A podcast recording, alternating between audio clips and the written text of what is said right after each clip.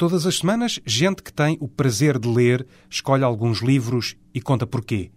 Páginas amareladas pelo tempo ou com a tinta ainda fresca em voz alta na rádio.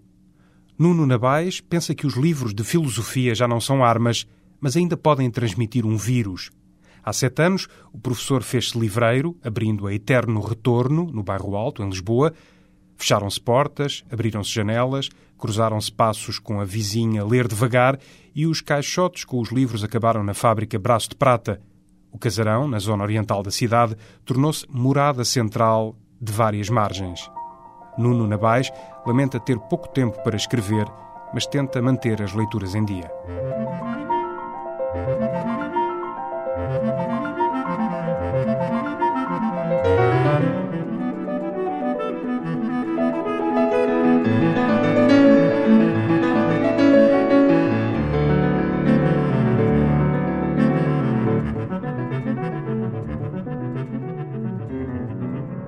Olá, Nuno Nabais. Olá. Obrigado por nos receber aqui na Fábrica Braço de Prata, eh, em Lisboa, um espaço que tem um ano e três meses de vida, com muita agitação. É, foi inaugurado dia 14 de junho de 2007. Estamos na sala Nietzsche, onde eh, predominam nas prateleiras aqui eh, centenas, alguns milhares de livros, sobretudo de filosofia. Não é sobretudo, são só de Só de filosofia. filosofia aqui. É, é, é, para mim é muito importante construir uma sala só com livros de filosofia, pegando um pouco num- numa ideia hum, eh, do Abi Warburg, que construiu aquela biblioteca fabulosa que foi depois transferida para Londres, segundo a qual os livros devem estar estruturados como uma experiência de conhecimento. É Os, os livros não estão organizados por ordem alfabética, nem por secções temáticas. Cada livro deve estar ao lado de outro livro que tenha uma relação com ele. De maneira que uma pessoa pegando num livro, se fosse seguindo a rede, chegaria a todos os outros livros. Portanto, estar numa biblioteca organizada segundo o método Abivar Book, que é um bocado o meu sonho, ainda não está concretizado, era permitir que as pessoas, quando entram nesta sala, pelo simples facto de se deixarem atrair por um livro numa prateleira, depois sejam conduzidas, quase em regime de vertigem, a todos os outros livros e a todo o universo da filosofia, só pelo simples facto de eles estarem estruturados de forma inteligível.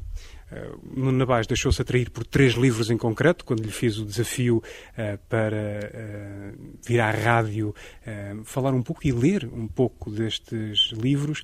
O primeiro é uma obra obrigatória, digamos assim, em qualquer biblioteca de ah, interessado ou de estudioso na, nas chamadas ciências sociais ou humanas. É um clássico. Pois é, um clássico é o livro Tristes Trópicos, do Levi-Strauss, publicado em 1955. E eu escolhi este livro porque 2008 é o ano do centenário do nascimento do Levi-Strauss. E o Levi-Strauss ainda está vivo. E estou- Nasceu no mesmo ano que o nosso Manuel de Oliveira, por exemplo. É verdade. Foi, foi uma boa colheita, de 1908. E esse centenário vai ser marcado de nascimento do Levi-Strauss. É, é, eu estou eh, ligado à organização de um colóquio da iniciativa do Centro de Filosofia das Ciências da Universidade de Lisboa, do, qual eu sou membro, em colaboração com o Instituto de Ciências Sociais e com a Embaixada de França. Vamos realizar em novembro, 20, 21 e 22, nos- nas instalações do Instituto Franco-Português, um colóquio para comemorar o centenário do nascimento de Levi-Strauss e também para comemorar o centenário do nascimento do Maurice Merleau-Ponty. Porque estes dois, não só porque nasceram no mesmo ano, mas houve uma colaboração muito forte entre Levi-Strauss e, e Merleau-Ponty. O Levi-Strauss é difícil de compreender sem o impacto que o Merleau-Ponty teve sobre a obra dele e o inverso também. E é uma oportunidade de pensar a relação antropologia-filosofia. Porque o Levi-Strauss, fazendo todo o seu trabalho no domínio da antropologia, era alguém com uma formação filosófica, a formação dele na Sorbonne era em filosofia, e eh, são, sobretudo, temas filosóficos dos, dos anos 30 e 40 que estão na origem da singularidade do programa de antropologia do Levi-Strauss. Porquê é que há um eterno retorno a este livro Tristes Trópicos? Pois, eh, é que este livro, no conjunto dos livros do Levi-Strauss, tem um, características únicas. Aquilo aqui como que inventa um método da antropologia onde mistura eh, o estilo do caderno de viagens, de memórias de um antropólogo que visitou a América Latina, os Estados Unidos, esteve na Guiana Francesa, esteve em África. Portanto, mistura essas memórias com descrições de campo, na- no trabalho que, complicado que ele teve de anotação de mitos, rituais, práticas estranhas, para nós estranhas, de algumas tribos da Amazónia. E isso produziu um livro que se tornou rapidamente num monumento da literatura, porque o estilo é de tal maneira elaborado e, ao mesmo tempo, uh, ele descreve momentos complicados da história uh, contemporânea, que é o momento antes da, da Segunda Guerra Mundial, ele era judeu, problemas com o exílio, dificuldade de atravessar fronteiras. Portanto, é, tem quase a dimensão de um grande romance, tipo Guerra e Paz, onde os personagens que ele vai descrevendo têm uma dimensão ficcional fortíssima e a subtileza do modo como ele vai construindo eh, a descrição de peripécias, acontecimentos catastróficos, redenções, glórias, eh, dá a este livro do antropólogo a dimensão de um clássico absoluto na história da literatura. Para escolher um certo destes tristes trópicos, eh, qual seria ele?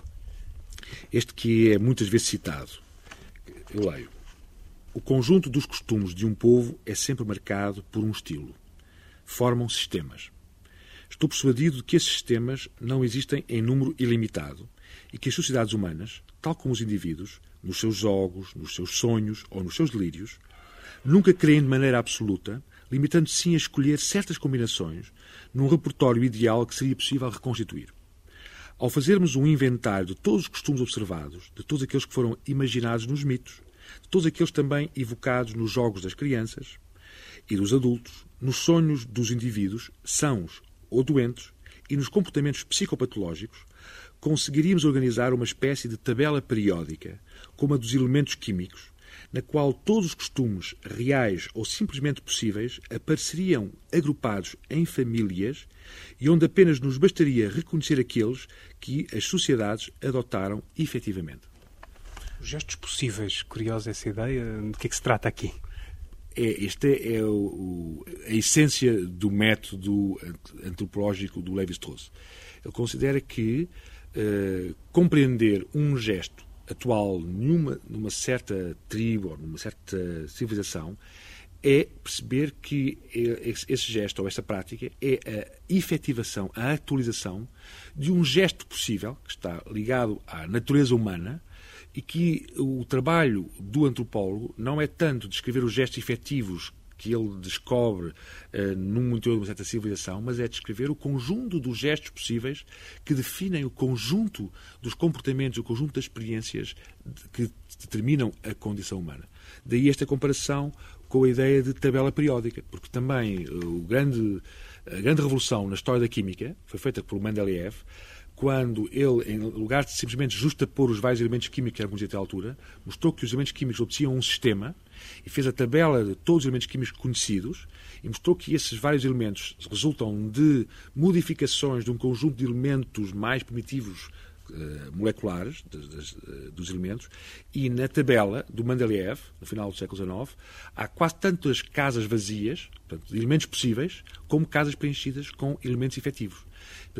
A revolução na química foi fazer o sistema de todos os elementos possíveis, mesmo que alguns desses elementos ainda não tenham sido descobertos. E ainda hoje há muitas casas vazias na tabela periódica e há elementos que são produzidos artificialmente em laboratório para preencherem aquelas tabelas, aquelas quadros, aqueles quadros uh, do Mendeleev, e são elementos que têm uma existência efemeríssima. Têm segundos, consegue-se artificialmente construir e dar efetividade a um elemento previsto pelo Mendeleev como possível, mas que eh, tecnicamente não é uh, efetuável. Ora, a grande revolução do, do, programa teórico do Levi-Strauss, aquilo que ele chamou a sua, o seu regresso a Kant e ao conceito da a priori na ciência, é fazer a descrição a priori de todos os costumes possíveis, todos os mitos, todos os jogos possíveis, e depois, quando se vai descrever uma civilização, ver como eles actualizam tornam efetivos apenas alguns desses gestos possíveis que, a priori, o antropólogo teria descrito. Claro que este a priori não é um a priori formal, não é um a priori cego, é um a priori que o Deleuze chamaria de um transcendental empírico. É um a priori que se foi construindo a partir da observação empírica dos vários gestos efetivos, mas depois fazer a tabela de todos os gestos possíveis, mesmo que nunca esses possíveis tenham alguma vez sido descritos, efetivamente. Assim, Tristes Trópicos de Claude Lévi-Strauss, a primeira escolha de Nuno Nabais, numa casa dos livros, a fábrica de Braço de Prata, eh, que é também uma casa, tantas vezes, de música. E a sua escolha musical, eh, para fazermos aqui uma pausa nas palavras, tem justamente a ver uh, com a fábrica, porque é um projeto que está ligado à fábrica. Quer apresentar-nos? Sim, já na, quando eu tinha a minha livraria no bairro Alto, nós organizávamos regularmente concertos uh, na livraria, e concertos comentados, concertos provocados, eh, porque para mim não faz sentido o trabalho da filosofia sem relação com a música. E aí eu repito uma banalidade do Nietzsche, não é? Para, para quem a vida seria impensável sem a música. Eh, e a Sala Nietzsche, que tem este piano de caldo onde nós fazemos grande parte dos nossos concertos, eh, se bem que aqui na Fábrica Parte temos quatro salas dedicadas a concertos, o que nos permitiu, por exemplo, ao longo de um ano, receber aqui mais de 300 bandas uh, diferentes ao longo do ano e proceder a lançamentos de discos, apresentação de bandas. Dos mais variados géneros? Sim, nós temos desde a música erudita, sobretudo resultado de um acordo eh, informal que temos com a Orquestra Metropolitana de Lisboa, portanto há muitos concertos que são feitos com membros da Orquestra Metropolitana de Lisboa, mas não só, temos também aqui concertos de alunos do Conservatório e de músicos eh, singulares que aqui fazem recitais no plano da música erudita. Temos a música de jazz, pop rock e fado. Uh, todos os sábados, um acordo que eu tenho com o Helder Moutinho e convidados, todos os sábados temos aqui até às 3, 4 da manhã noites uh, de fado. E depois, uh, às vezes, alguns projetos surpreendentes. É, é eu, eu, este disco Sementes do Fado um grupo que dá por nome de Os Músicos do Tejo, que é composto pela Ana Quintans no canto, o Ricardo Rocha na guitarra portuguesa e o Marcos Magalhães no cravo e a direção deste projeto. Estes três músicos fizeram este disco admirável, que foi lançado aqui, na, na fábrica de Braço Prata, uh, que pretende mostrar como a, a tradição barroca das modinhas uh, do século XVIII é uma das sementes, uma das raízes uh, do fado, tal como ele depois se afirma, sobretudo no século XX, na década de 20 e 30. E então eles interpretam partituras do século XVIII, que pertencem ao património do barroco, mas interpretam acrescentando a guitarra portuguesa e com sonoridades no cravo que também uh, perseguem uh, certo ondular da voz do fado e com uh, a Ana Quintans, que é uma cantora lírica da tradição clássica, mas também procurando certas atmosferas uh, do vozejar das cantadeiras, do fado tradicional, mostram como o fado não, não é tanto uma, uma canção popular que tivesse nascido apenas nas ruas ou nos portos, mas está profundamente ligada à tradição erudita, sobretudo às modinhas do, do século XVIII. O que nos propõe escutarmos como um exemplo de tudo isso que esteve a falar? Esta foi por mim, foi pela sorte de um anónimo uh, do século XVIII, que eu acho que está lindamente interpretada pelos estatistas, os músicos do Tejo.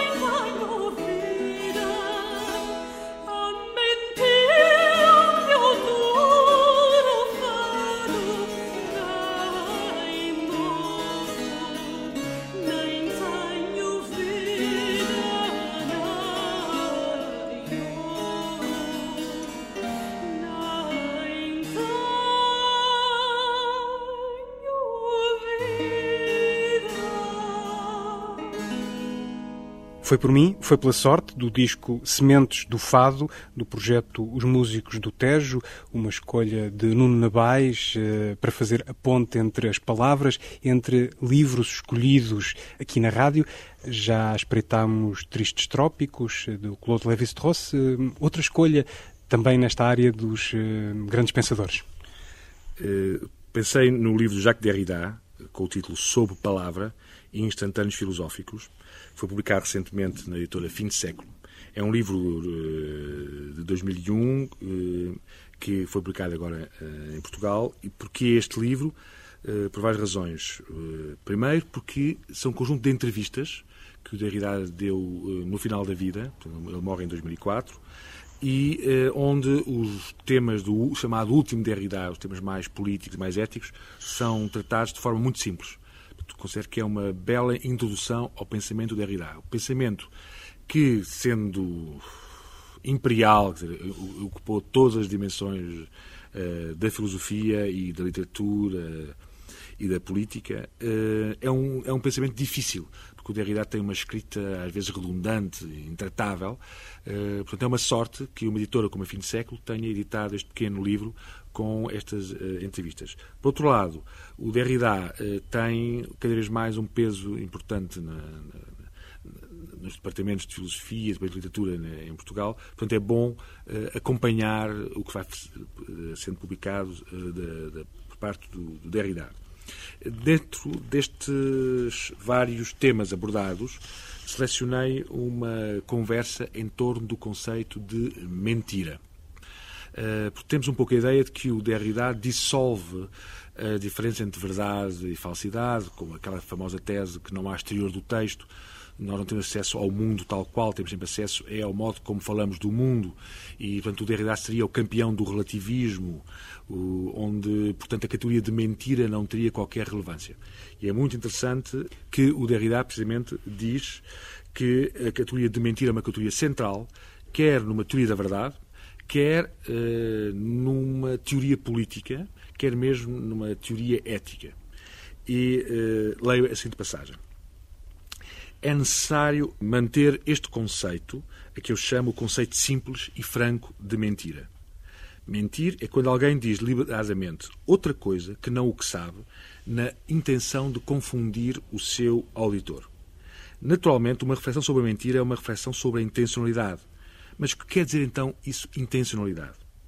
Toda a tradição filosófica dominante da mentira se refere a um conceito de vontade intencional e temática. É necessário que aquele que fala e que aquele que escuta tenham ambos uma representação temática do que querem dizer e ouvir, e em toda a parte onde esta representação temática falha, se torna fluida ou equívoca, em razão da retórica, do contexto, etc., faltam os critérios que permitem dissociar a mentira da não mentira. É necessário, ao mesmo tempo, mantermos um conceito tradicional de mentira que é o próprio axioma do laço social e permanecermos vigilantes diante dos equívocos, dos pressupostos eh, deste conceito. Depois dou um salto no, texto para eh, entrar então em dois lugares de eh, tratamento deste conceito eh, de mentira. Um que é um, lugar clássico do tema da mentira, que é a questão se cada um pode mentir a si próprio ou se a mentira diz respeito à mentira de um outro. E aqui leio esta pequena passagem do Derrida. Segundo toda a lógica rigorosa, e na tradição daquilo que chamamos o conceito dominante da mentira, a mentira a si próprio é impossível. Com efeito, por definição, segundo o conceito, o mentiroso sabe o que tem na cabeça e o que dissimula, o que falsifica. Por conseguinte, mentirmos-nos a nós próprios é uma contradição. Admitir essa possibilidade é supor que me minto a mim próprio como a um outro, e que, por conseguinte, excede a dimensão da consciência intencional ou representativa. É o que efetivamente se passa com a psicanálise. É por isso que a grande problemática filosófica da mentira, ainda quando renovada por pensamentos como Hannah Arendt ou Alexandre Coiré, exclui a psicanálise. Não podendo assumir este conceito tradicional da mentira, a psicanálise é obrigada então a transformá-la.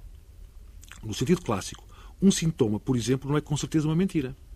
A alternativa é, portanto, a seguinte: ou nos referimos à tradição dominante da mentira e nesse momento não há lugar nem para o inconsciente nem para o sintoma, ou integramos estas dimensões e convém, a partir de então, transformarmos o conceito de mentira ou até mesmo abandonarmos o termo. portanto, o que o Derrida vai dizer é que podemos mentir a nós próprios, é isso que constitui a relação inconsciente-consciente. Nós mentimos-nos, só que nessa, a ideia dessa mentira a si próprio não supõe a figura da intencionalidade. Nós mentimos a nós próprios sem saber que estamos intencionalmente a mentir-nos a nós próprios. E o, o segundo exemplo que ele tra trabalha do conceito de mentira, onde ele considera que o conceito continua a fazer sentido, tem a ver com o conceito de orgasmo fingido. Eu leio esta passagem. O orgasmo fingido, ou fake orgasm, para citarmos o termo em inglês, e é nos Estados Unidos que há uma importante literatura sobre este grande assunto, constitui uma mentira ou um fingimento. O que se passa nos casos em que esse orgasmo fingido é destinado a causar prazer, a arranjar as coisas? Trata-se aqui de uma grande outra avenida do problema, que é o que diz respeito à mentira útil, grande tema da literatura, presente nomeadamente em Agostinho e em Kant. Platão punha já a questão da mentira útil do ponto de vista político, no interesse do cidadão. Alguns podem considerar que é bom mentir. A censura oficial, em tempo de guerra, releva esta mentira útil. É bom para o Estado da nação, para o moral dos soldados, dissimular certas informações. Mas para voltarmos ao orgasmo fingido, a sua natureza depende, sem dúvida, de cada caso. No entanto, já não se trata aqui de um enunciado declarativo, enquanto, em geral, o problema da mentira se inscreve na questão não só da linguagem preferida, mas de um certo tipo de linguagem, declarativa, constativa. Digo o que é ou o que não é. Aqui, no caso do orgasmo fingido, confrontamos com manifestações, com testemunhos que não são necessariamente falados, que podem ser gritados ou silenciosos e que podem ter efeitos de dissimulação, falsificação, útil ou não útil. E uma vez que teremos daqui a pouco de falar de política e de informação, é evidente que a filtragem de informação, a seleção, o facto de se marginalizarem certos factos e de se porem outros na boca de cena, pode ser já interpretado também como uma espécie de falsificação acerca da qual o conceito de mentira já não é muito seguro. Tema muito atual. É, muito atual este tema uh, de uma uh, construção dos factos que, inevitavelmente, remete para a dimensão do fingimento, da, da, manipulação. Mas o que é admirável neste texto do Derrida é que, apesar de reconhecermos que há dimensões da comunicação que são inevitavelmente construídas uh, deformadas, isso não, isso não transforma toda a comunicação, não transforma todo o ato declarativo numa indeterminação do seu valor de verdade. Não, é possível estabelecermos critérios para determinar o que é mentira, se essa mentira é mentira a nós próprios involuntária, se essa mentira é voluntária e tem a ver com a deformação, ou se essa mentira é aquela mentira útil do orgasmo fingido para aprofundar uma relação entre afetos. Sim, uh, Jacques Derrida, um livro uh, sob palavra Instantâneos Filosóficos, em Portugal, com a chancela Fim de Século, segunda escolha de Nuno Nabais. Já vamos conhecer a terceira escolha.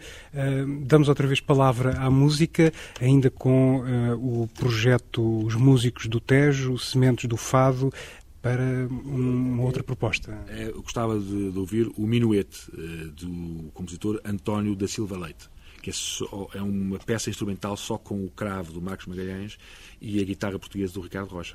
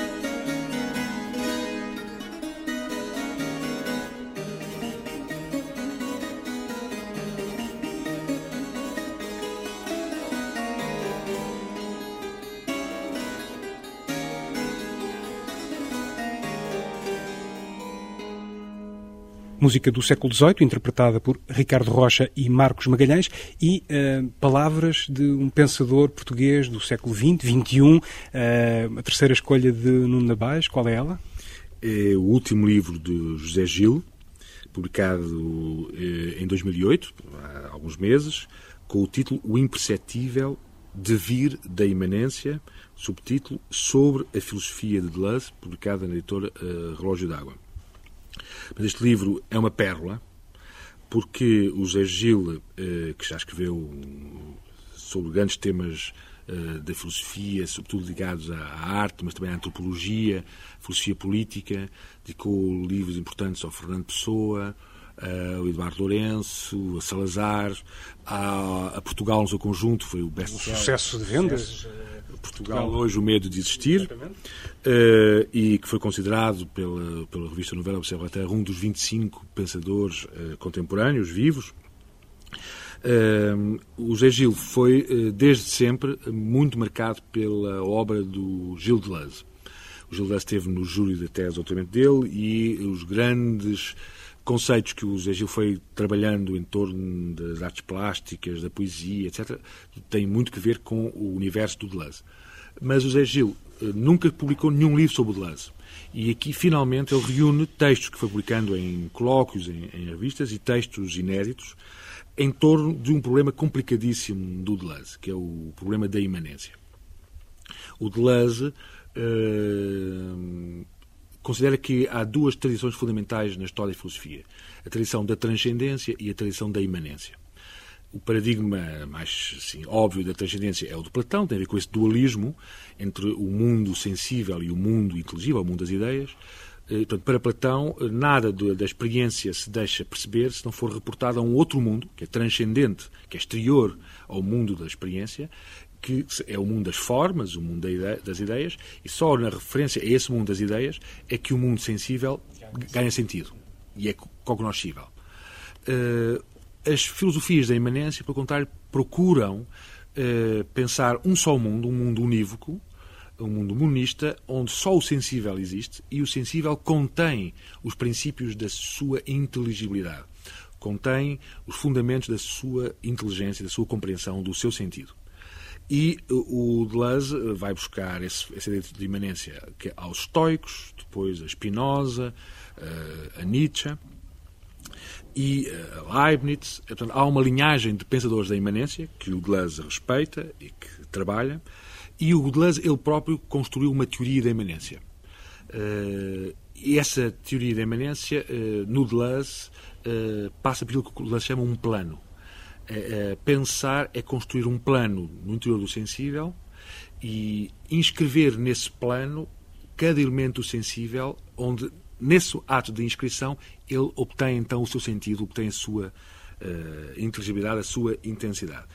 Portanto, é esse conceito complicado do que é o plano de imanência, como traçar o plano de imanência, que constitui o centro deste livro. E é admirável que o José Gil tenha conseguido reagrupar ensaios que ele tinha publicado em lugares diversos, tenha reagrupado todos esses ensaios em torno deste problema central, o que é o plano de imanência, o que é a imanência.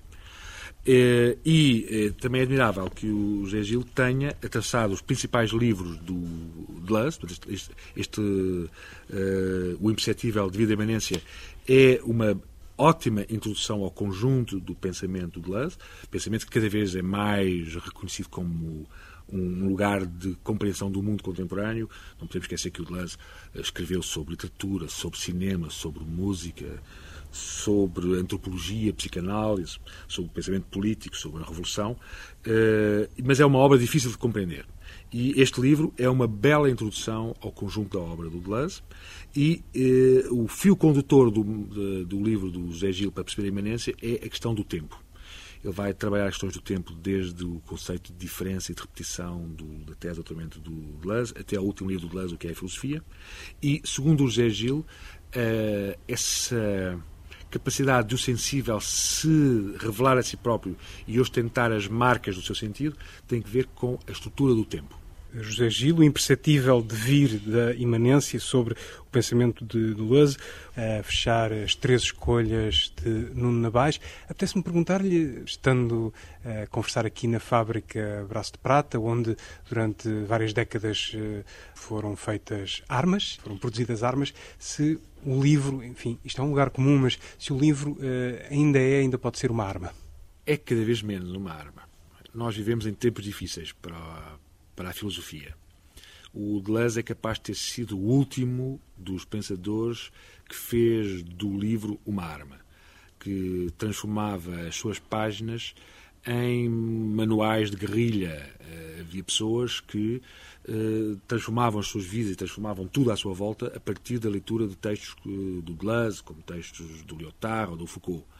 Infelizmente, devido à invasão daquilo que eu chamo de filosofia Coca-Cola, que é o facto dos americanos terem tomado conta da edição e da produção filosófica.